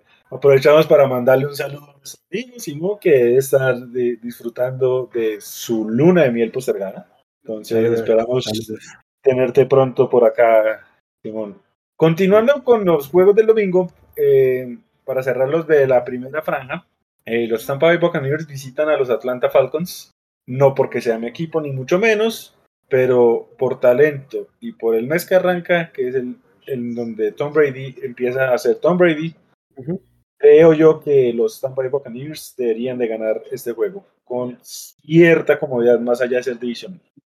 Sí, completamente de acuerdo con toda la comodidad que marca la línea, que los tiene como favoritos por 11 puntos. Entonces, no debería tener problema, por más adicional que sea la diferencia de talento, eh, es significativa, el nivel de los corebacks veteranos es diametralmente opuesto. Y pues nada, estos Falcons tienen bastante poquito que decir frente a unos Bucks que son candidatazos en, la nacional. Bucks sin ningún problema. Solo para agregar, eh, esa victoria que se robaron, la verdad, contra los Colts, ¿cierto? Puede llegar a ser de esas que, que marquen como un punto de quiebre a favor de este equipo de Tampa. ¿Quién va a recuperar dentro de poco a Carlton Davis en las esquinas, ¿cierto? que parece que Toñito Brown vuelve y de que más allá de que ha tenido eh, una primera parte de lesiones horrible, está empezando a recuperar los jugadores y lo que deberían ser lesiones ya no las está teniendo. Yo juraba, por ejemplo, que en la derrota contra Washington yo iba a perder a Vita Bea, pues había salido en el carrito y todo eso, ¿cierto? Y no, solo se perdió un juego. Ahí volvió y jugó de gran manera. Eh, Dane White eh, ha estado golpeado, pero jugó la segunda mitad del partido contra los Colts y parece que, digamos, las molestias que acarrea las puede llevar bien. Entonces, mirando que ya como que las lesiones no les está golpeando tan duro y están volviendo jugadores, puede llegar a ser un punto de quiero interesante para, para el, equipo, teniendo en cuenta que hay talento en ambos lados del balón. Sí, creo que las lesiones, es raro que lo diga así, pero las lesiones les cayeron en el momento oportuno. Tuvieron tiempo para, para recuperarlos. Por ahí perdieron un par de juegos atravesados, pero están recuperando jugadores clave en un momento clave de la temporada. Y creo que eso puede marcar mucho para, para el futuro. Lo que, lo que ah, decías de. Ay, ¿cómo se llama el cornerback? De Carton Davis. De Carton Davis es, es clave. Eh, también hay que decir que este, el pick de, de primera ronda les ha salido bastante bien, ha funcionado muy bien en esta ocasión. Cuando tuvo que suplir por ahí la ausencia de Jason Pierre en algún momento lo hizo bien. Ah, perdón, pero se me fue el nombre completo. Joe Tryon Shoyinka. Ok, uh, Tryon. Entonces, mm, ojo con estos box. Yo sé que te han hecho... De hecho, te digo una cosa. Eh, en, en, la afición de Tampa está pidiendo más minutos para, para Joe Tryon. Y no porque JPP no sea, bueno, es bueno, pero pues digamos ha tenido su molestia en, en uno de sus brazos, que de alguna forma le ha disminuido el juego.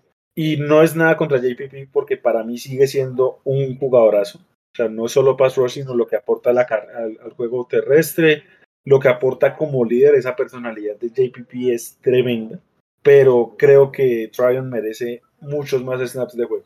De acuerdo, de acuerdo. Entonces, va, están bien, Creo que en, este momento lo que genera dudas eh, son como flashazos mentales que en un equipo liderado por Tom Brady van a pasar derecho. O sea, en el momento en que él se ponga serio, el equipo a su alrededor se va a poner muy serio. Entonces hay que tener muchísimo cuidado con estos, con estos box. Lo que te decía, yo sé que te han hecho sufrir últimamente, pero de aquí en adelante tienen muy buena, muy buena perspectiva. Totalmente de acuerdo. Eh, entonces, nada, eh, los Bucks sí los veo ganando y creo que van a cubrir la línea. Yo también creo, pero esta es una de esas líneas que yo no apuesto porque no me gustan los favoritos de doble No, y Tampa no te da garantías en la temporada para sostener eso.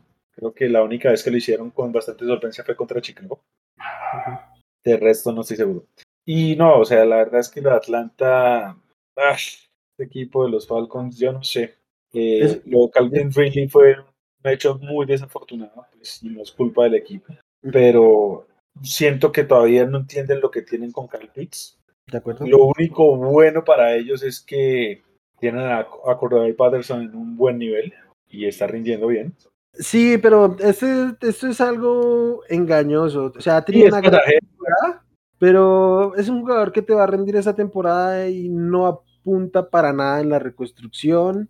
Entonces están como en un limbo que no se sabe, no se sabe si ellos se entienden que tienen que reconstruirse y si tienen las herramientas para hacerlo. Entonces, como que uno los ve, uno ve a los Falcons y dice, ¿qué pasa con este equipo? Me, no pasa nada con esto.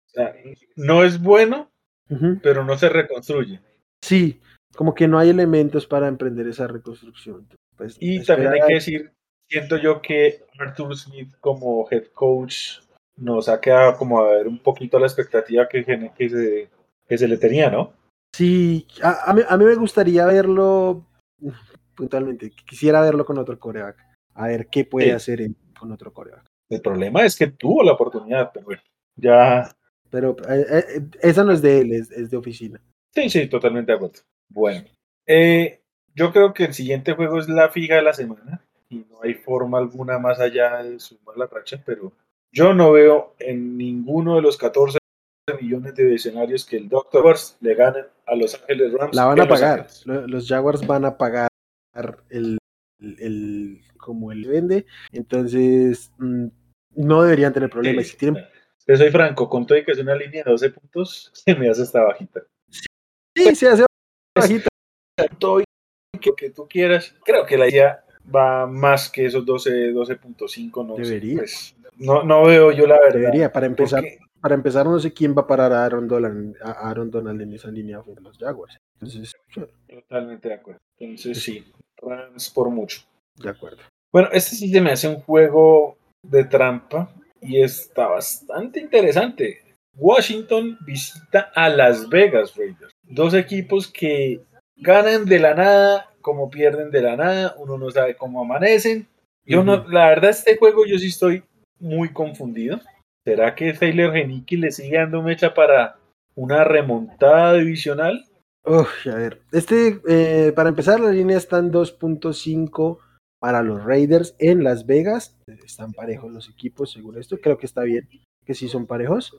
Ah, uf, no sé, yo, yo, yo creo que la lógica debería decir que los Raiders tienen más con que ganar, pero no va a jugar Darren Waller y creo que esto es clave. Y es el foco de la ofensiva, aunque no se ha visto tan bien, es el foco de esta ofensiva, o al menos así se, se ha construido el equipo, se ha visto. Mm, yo eh, aquí el problema que tengo es con, con, con Washington y su defensiva y lo mermado que está por, por fallas puntuales en el roster y por lesiones como tal.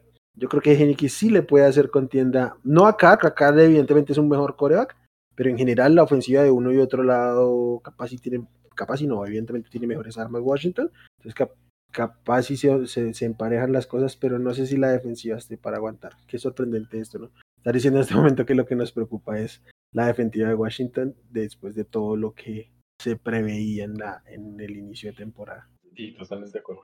Eh, voy a coincidir contigo en esta ocasión y sí me voy a inclinar por el lado de, de los Raiders. Eh, pienso que Washington es un equipo que está bien liderado de la mano de Ron Rivera. Pienso que es un proyecto más de largo plazo. Rivera no es precisamente un head coach que arme rápido. Miremos que con el, todo el tiempo en Carolina fue más bien un proceso que tomó su buen tiempo, ¿cierto? Y logró hacer un muy buen equipo y que en Washington le pueden llegar, pero el equipo hoy por hoy le falta piezas, más las lesiones y siento que, al- eh, que eventualmente le coge eh, esas lesiones, esas, esa digamos, eh, etapa de crecimiento que está Washington y este es de esos duelos que ellos pueden perder precisamente porque todavía no están establecidos. Eh, Heineke lo está haciendo bien, no lo voy a negar, pero también mentiría si yo dijera que me da garantías, que me siento tranquilo con él, pues no es así. Los Raiders van sin Waller, pero Ujú. tienen a Dios Renfro, que lo hace todo. ¡Apoy! Eh, y no, yo, yo sí, o sea, si bien sí van a bajar un poquito el nivel en la, en la ofensiva, pues sin Darren Waller, creo que de alguna forma los Raiders se van a, a encontrar con, con un buen juego de repro, no sé, tengo, o sea, eh, estas, eh, ayer y hoy, pues digamos toda esta semana me he quedado como pensando en que por alguna razón eh, va a ser la, la semana de, de Renfro, va a ser una semana por ahí, no sé, de 100, 120 yardas y touchdown mínimo. Entonces, me voy a inclinar por los Raiders en esta ocasión. Yo también, y, y comparto muchísimo tu, tu análisis, solo, o sea, ya que mencioné el tema de Waller y eso, y lo quiero aprovechar ya que estamos en Washington, no me puedo creer que en un roster de 45 personas no haya absolutamente nadie que no pueda patar un, un gol de campo de 20 yardas. O sea, es ridículo que nadie que se siente un, que se pare una horita a la semana a practicar, yo, ya no de, de 35, 40, que suelen ser casi automáticos para un kicker, pero estaban en la yarda 3 para cerrar el juego con un gol de campo y no pudieron patear porque estaba lesionado Joey Sly. Entonces, me parece desastroso que pase una cosa de esas. Yo creo que cualquier receptor safety, lo que sea, se puede acostumbrar a que cuando sea la necesidad pueda entrar a patear un balón. Sí. Entonces, no, yo voy con Raiders. Sí, yo también voy con Raiders. Y comparto muchísimo lo de Renfro. De hecho, justo antes de entrar a grabar este podcast, grabé una transmisión de Fantasy y lo puse en como una predicción que terminaba bastante alto. Sí, sí. Eh, los que tengan la oportunidad por ahí en Fantasy, les digo, sin miedo. Antes Renfro, pónganlo ahí. De acuerdo. Bueno, este juego años atrás era un juegazo y generaba mucha expectativa. Esta temporada no tengo expectativa alguna. Baltimore visita Pittsburgh. Baltimore debe ganar por 400 puntos. No sé. Es una línea de 4.5. Ah, abrió apenas en 2.5. Me imagino que tiene que ver con la, con la rivalidad, con que Ravens es visitante y con lo raros que son estos Ravens. Eh, hay que decir que este es un equipo con suerte, que ha necesitado de suerte para ganar algunos juegos, porque parecen incapaces de hacer todo bien, como que si alguien hace algo bien, algún otro tiene que embarrarla de manera caótica. Han tenido partidos donde la defensiva es un, desastre, juegos de cocheo muy malos de Joe Harbaugh, como el, duelo en Cincinnati de, de, Harbaugh y de, Greg Roman fue un desastre. Y ahora el que parecía más estable, aunque ya tenía por ahí también algún otro jueguito malo atravesado, Lamar Jackson tuvo una debacle esta semana, cuatro intercepciones y aún así pudieron sacarle el juego a los Browns, mucha ayuda de los Browns hay que decir, pero eh, creo que aquí hay dos narrativas con los Ravens, o así lo estoy viendo yo. La primera, que es con la que yo me quiero quedar porque ya sabes que este es mi pick de Super Bowl y tengo que defenderlo, y es que estos Ravens, cuando decidan hacer todo bien, o sea, están para estar intratables, solo que no lo hacen. Cada, cada una de las unidades ha mostrado destellos fascinantes, pero nunca son constantes en ningún, en ningún escenario. Y la otra es que se les va a acabar la suerte y les van a cobrar tantos errores que cometen. Yo me preocupo, ya, y lo, iba a tocar, menos mal lo mencionaste tú. Es que Baltimore de alguna forma ha contado con mucha suerte. A ver, te robaron el juego contra Kansas City. Se lo robaron, porque de esos fútbol que muy pocas veces pasan, lo, capitalizaron y bueno, cobraron. Te lo robaron a Detroit con el gol de campo más largo de la historia, con un rebote que nunca pasa. O sea, la forma como ese balón pica eh, entre los postes y en vez de rechazarse, se queda en el eje y entra. O sea, es suerte completa, ¿cierto? Eh, la suerte del partido con Cleveland. Y, antes de que cambies de juego, en ese juego hubo un mal llamado de los oficiales que permitió meter en rango a, Justin Tucker porque debieron castigarlo con delay of game. Correcto, sí, sí lo mencioné, que fue algo que de alguna forma me puso caliente esa semana. Se lo robaron ahorita contra Cleveland, ¿cierto? ¿Verdad? Cuatro horribles pérdidas de la mar. Para poner, para poner en contexto, Ryan Tannehill tuvo cinco entregas de balón y perdió con los Texans. Y Lamar con cuatro entregas y lograron sacar el partido. Entonces hay mucha suerte ahí. Pero yo me preocuparía porque, a ver, uno, uno lo que pide cuando hay cosas malas en el equipo es mejora, es corregir, es evolucionar. John Harbaugh es sin duda alguna de los mejores head coach de la NFL y digamos todo el tiempo que ha estado es, una, es un premio a, a lo que nos ha mostrado un head coach que ya ganó su Super Bowl, que siempre va a tener equipos competitivos. Pero habiendo dicho todo esto, me sorprende que un equipo de John Harbaugh no haya ajustado para que no tenga que verse en este tipo de escenarios. ¿Y por qué me preocupa? Porque es que cuando tú abusas de la suerte, eventualmente la suerte te cobra. Y si Baltimore te descuida, le va a coger en el peor momento que va a ser en playoffs. Estoy de acuerdo, aunque el juego de, de Cleveland sí que me parece que hay, hay una mejora sustancialmente en la defensiva que está jugando mal y que creo que ahí sí hay serios ajustes, mucho de la mano de Harbaugh que lo hicieron bien, solo que pues se les atravesó un Lamar en el camino para que esto no fuera una paliza. Eh, creo que, creo que, y me imagino que por eso estamos hablando exclusivamente de los Ravens, porque deberían ser los Steelers los que se lleven esta paliza que debió ser o no. No, y perdónenme, o sea, a ver, Pittsburgh es de las grandes franquicias históricas, es un, eh, eh, digamos, un equipo con mucha historia, con mucha tradición, que amándolo o odiándolo es un equipo que uno respeta por todo eso que representa. Pero lo siento, esta temporada, lo poquito que hay para hablar de los Steelers, ya ni siquiera lo, lo tenemos con certeza que es TJ Watt. Ya, que también anda como inmunizado, ¿no? Sí.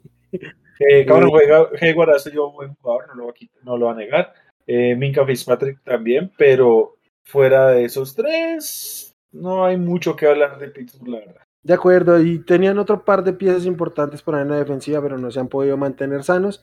Y la ofensiva tienen talento, pero no tienen coreback, que es una pena ver a estas alturas la debacle. Siempre, siempre es penoso ver la debacle de un, coreback y la de Big Ben ya está muy marcada. Eh, hay muchos pases que evidentemente por él, no terminan en touchdown.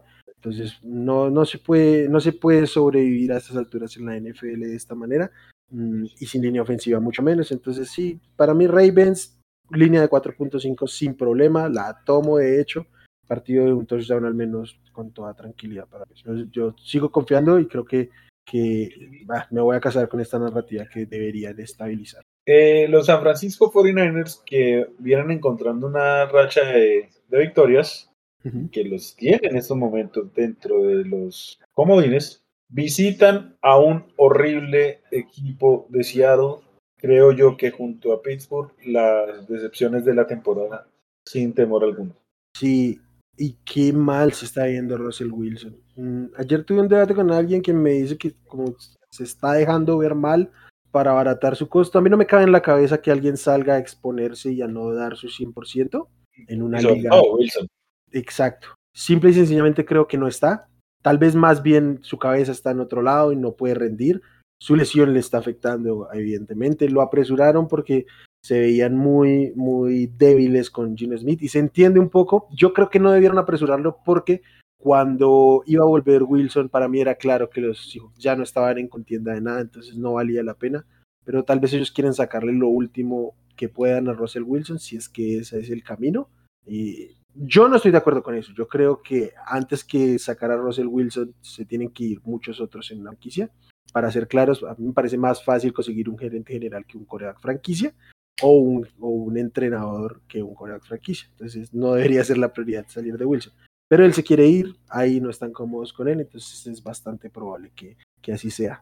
Y, en cambio, los Niners van en ascenso, ya están a un juego de los Rams y viéndolos ahí cerquita van a querer hacerlo, entonces yo voy con los, los Niners. Sí, o sea, yo, y tengo que admitir, yo no tengo problema, yo, yo había dicho que Seattle iba a ganar la división y sin duda alguna me está yendo muy mal ese pronóstico. No contaba obviamente con pues, la lesión que iba a tener Russell Wilson, que de alguna forma afectó, pero sí se ve muy, muy mal este equipo. Eh, para Russell Wilson, digamos, eh, eh, es un escenario de alguna forma positivo en el sentido de que se evidenció de que el equipo está mal y que lo que no directamente él, pues él no ha dicho, pero desde su entorno se ha sabido, este equipo le falta talento y tienen que hacer algo. Y entonces, o se lo dan o déjenlo ir. Y yo estoy seguro que un Cleveland, un Philadelphia, no sé, un Detroit, muchos equipos están dispuestos a pagar lo que sea por Russell Wilson. Denver. Denver, por ejemplo. Es que, mira, voy, a, decir una cosa que es absurda, es loca, pero yo no vería problema por, por la necesidad. Si Detroit dice, venga, ¿sabe qué, Seattle? Le voy a dar mi pick, de, mi pick uno global, deme a Russell Wilson y deme alguna otra cosita por ahí, ya, listo. No, es caro, tienes que dar más que el pick uno global. No, yo sé, pero o sea, eh, eh, nadie, nadie renuncia al pick uno global así como si nada, ¿cierto? Sí, sí, sí, sí. Si eh, Detroit quisiera negociarlo, más una combinación de, de picks, jugadores, lo que sea, por Russell Wilson, háganlo, es perfecto. Ah, yo, en el caso de Detroit no lo haría porque creo que tendrían que sacrificar mucho. Como no tienen absolutamente nada, pues no vale, no vale la pena. y además, además, no estoy seguro, qué pena ahí, pero no tengo el dato. Pero creo. No, no, o sea, igual, o sea, no estoy diciendo solamente Detroit, sino es como el escenario. Lo que yo quiero decir es: cualquiera, tiene que o se pone serio en el armado de su equipo, o simplemente dejen ir a Russell, saquen la mayor cantidad de picks que nunca usan, pero igual sáquenlos y empiecen a reconstruir. Porque como tal. Porque en este, momento, en este momento no tienen pick de primera ronda. No, no lo tienen.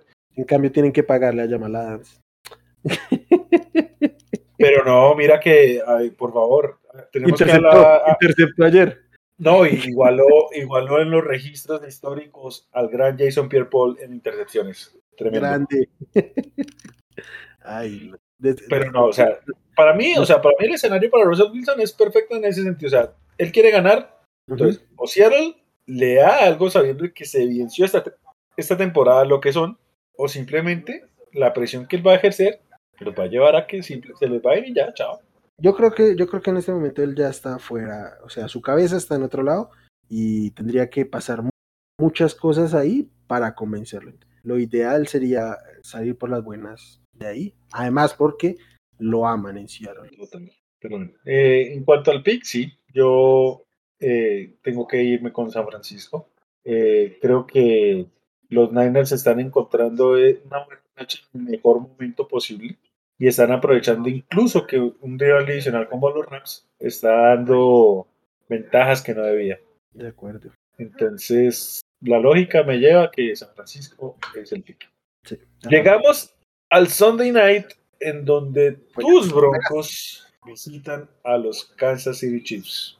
Juego de flex, ¿no? Que movieron a la noche porque es sumamente atractivo.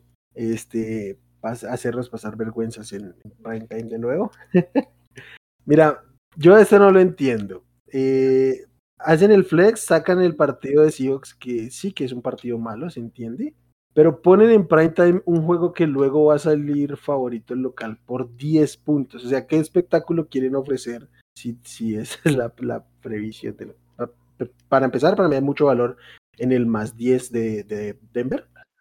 Pero eh, yo estoy francamente un poco asustado con esto porque la última vez que estuvimos en prime fue contra los, Browns y la, pasé realmente mal. Yo normalmente no veo a los Broncos en vivo, veo partido en... Veo, Red Zone y tengo como que el celular ahí medio voy ojeando el, partido de Denver y luego lo veo completo. Entonces no sufro tanto como lo sufrí en prime time donde no hay absolutamente nada más que ver. Ah, dicho esto, viene Denver de una gran semana, jugó muy bien a la defensiva, como ya habíamos dicho, pero si la ofensiva juega como jugaron segundo y tercer cuarto del, juego pasado, no tenemos absolutamente nada que hacer. Por más de que, de que Sortain se vuelva a jugar el partido de su vida como lo hizo eh, la semana anterior y hasta Fuller aparezca después de que no había hecho nada en toda la temporada. Porque sin ofensiva no se va a ningún lado. Y hasta bien que un rato fue Drew Lock y se entiende cuando fue Drew Lock, pero un cuarto completo que solo tengas dos yardas de ofensiva total es absurdo. Es, absurdo. Yo, yo quiero decir que lo del flex yo lo veo más por querer mostrar a Patrick Mahomes, Mahomes. quien es pues probablemente ya la cara de la NFL y si no lo es ahorita pues evidentemente de, de esta generación, podemos decirlo, ¿cierto? Y se dio la oportunidad porque si había un juego para mí interesante para, para hacer el flex, era el de Chargers en Bengals. Sí, lo que no estoy seguro es si las televisoras coincidan, ¿no? Porque como tiene que coincidir esto. Y no sé si el partido desde la una se puede pasar a la noche. De eso no estoy seguro. ah, sí, creo que sí. Creo que sí, creo que sí. Lo que pasa es que no se puede bajar del, de la noche hasta la, hasta la una de la tarde, sino que tendrían que, pero como solo había tres juegos en la tarde, creo que sí se podía ajustar ahí a, la, a las cuatro y media pero este sí, que creo que ese juego era más parejo. No sé si tendrá que ver con otras cosas el que no lo hayan movido. Sí, sí, pero, sí. pero a ver. Suena un espaldarazo a Mahomes. Miren para mí es más por ese lado.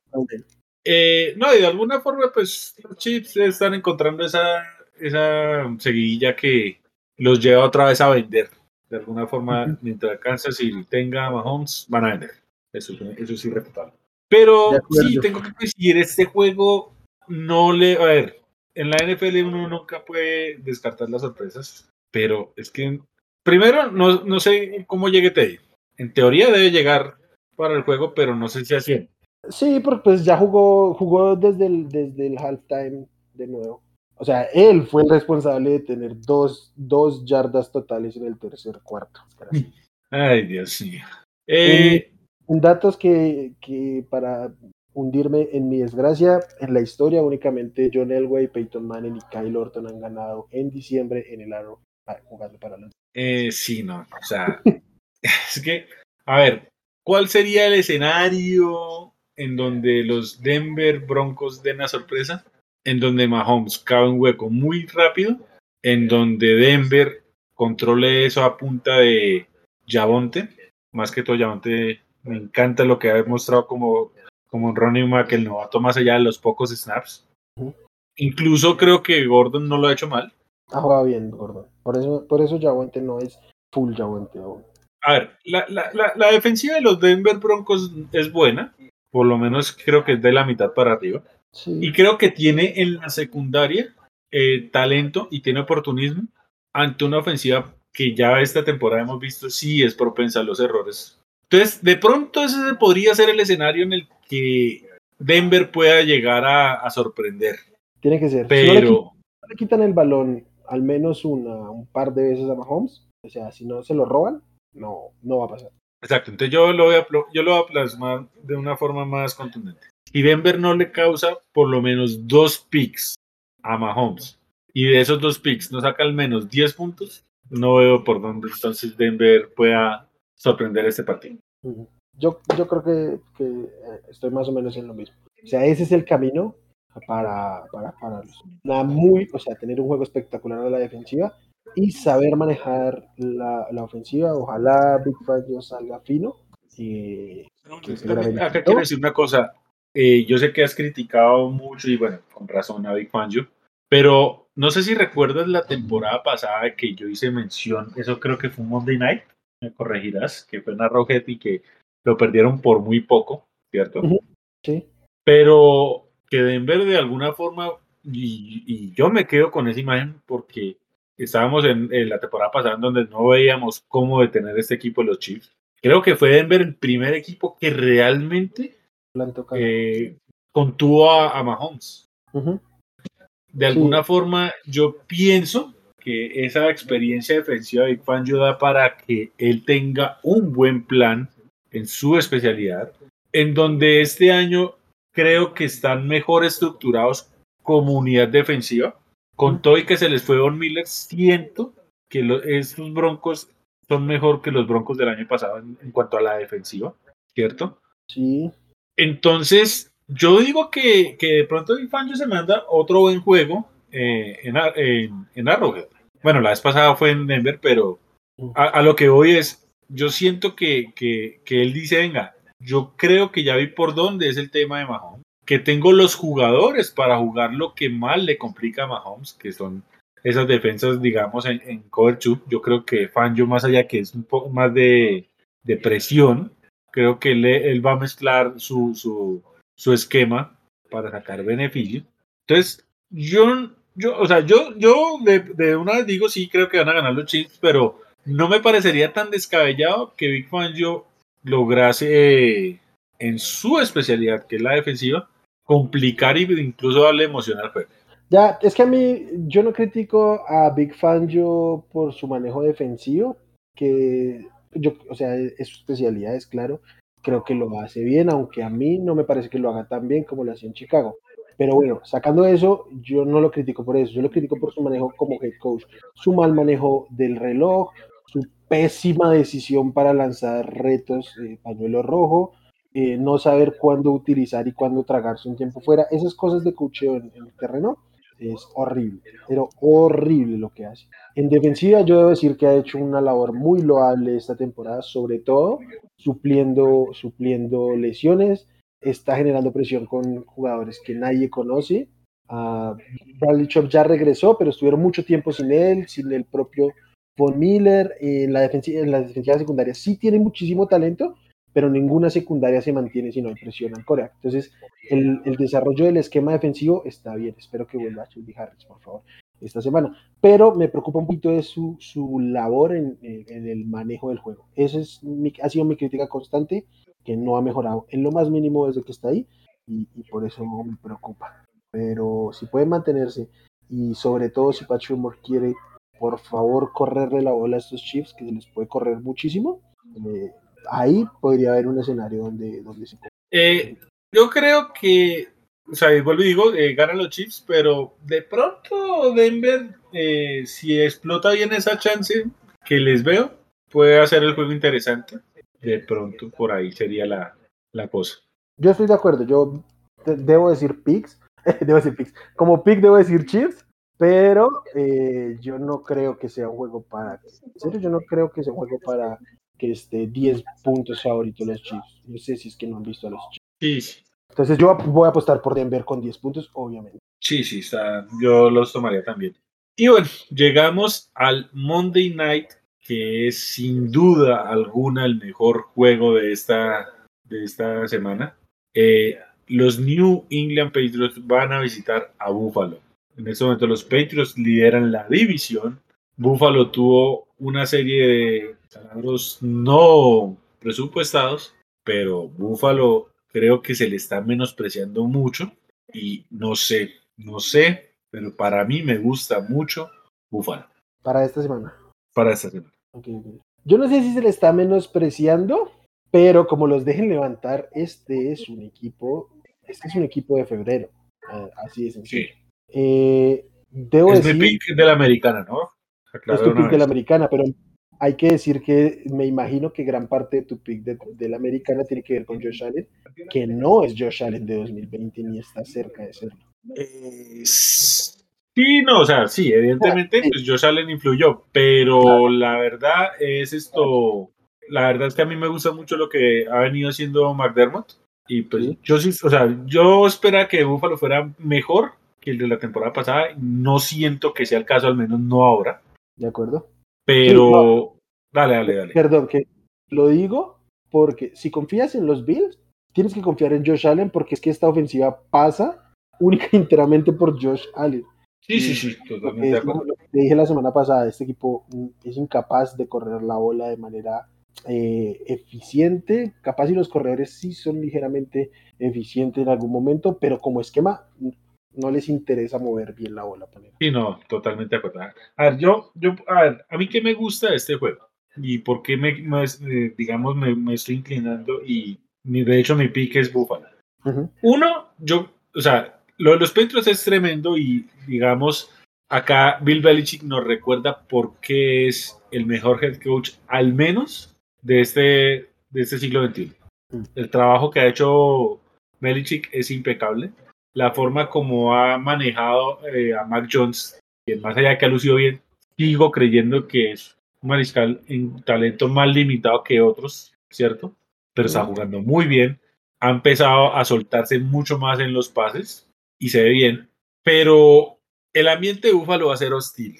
Y a mí, o sea, yo, yo entiendo que Búfalo ha tenido una, una seguilla de malos juegos y todo eso, pero este equipo de Búfalo me parece que se le está se le está descartando como muy rápido. O sea, ya, todo el mundo ya está hablando de Patriot Super Bowl, Patriot Super Bowl, Patriot Super Bowl, y, y, y como que se están olvidando de que, hey, pere, sí, Búfalo tuvo una mala seguidilla, pero sigue siendo Búfalo y sigue siendo un candidato.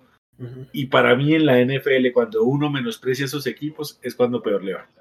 Estoy de acuerdo, estoy de acuerdo. A, a, mí mi único, lo único que me preocupa de Búfalo es Josh Allen, porque Irónico, si, ¿no? él, si él no está bien, irónico y no, porque tú sabes que yo no he sido siempre el más defensor de él, pero este es raro. Está jugando muy mal el partido anterior ante, ante los Saints y de un momento a otro se volvió loco, empezó a, anotar y todo el tema. Entonces tiene, tiene muchos picos y me gustaría que fuera más estable, aunque fuera menos explosivo, que fuera un poquito más estable, estaría genial. Pero eh, esta ofensiva de los Bills tiene muchas armas interesantes. Regresó Dawson Knox, que es muy, muy interesante, lo, lo, utilizan muy bien ellos, aunque no sea el mejor talento, lo saben utilizar. El trío de receptores tiene un receptor espectacular, un par de complementos muy, muy competentes. Mm, lástima que no está eh, White, Travis White que se lesionó, y sí, un poquito los cornerbacks eh, son como la baja en la defensiva, pero las trincheras están muy bien. Eh, ya lo habíamos dicho aquí, eh, Gregory Russo está jugando muy bien, más de lo que algunos aquí lo esperábamos, no tú, pero yo personalmente sí. El parte de safeties es ah, espectacular. Si los Bills, debo decirlo, yo quiero ver este escenario en el que los Bills se pongan por delante y a ver esta ofensiva de tanto eh, fútbol complementario como puede venir de atrás a rescatar una, un partido ante una defensiva como la es de los Bills porque sí, eh, Mac Jones se ha visto muy bien, pero se ha visto muy bien en un, en un ambiente muy tranquilo y muy controlado. Eh, yo personalmente espero que así se dé y creo, y de hecho quiero que así se dé, para ver cómo están las cosas realmente, porque eh, ningún equipo realmente le ha hecho contienda a estos, a estos pads de decir, vamos por enfrente y vengan ustedes a ganarnos. Sí, sí, de acuerdo. Uh -huh. Yo también voy eh, con, los, con, los, Bills. De, esta línea es 2.5, ya lo que sabes. 2.5 es un, un, field goal, entonces es prácticamente la victoria. Entonces, eh, obviamente lo voy a apostar porque Monday Night hay que, hay que ver qué hay. Eh, sí, no. Yo, yo pienso que sí, lo que dices de Josh Allen es increíble y es irónico que sea ahorita como una preocupación. Uh -huh. Pero yo creo que el juego va a ser cerrado y al ser cerrado se tiene que reducir a, a esos talentos que cada equipo tenga de alguna forma como como especiales, ¿cierto? Y yo siento que, que Josh Allen tiene para hacerlo y que Mac Jones todavía no. De pronto puedo estar siendo algo injusto con, con Mac Jones porque yo todavía no le creo el, el, digamos, esa racha que nos están mostrando de la gran estrella. No la creo todavía. Pero no sé, o sea, está jugando bien, pero para mí todavía le falta. Para mí todavía hay algo que diga, este es un, quarterback franquicia.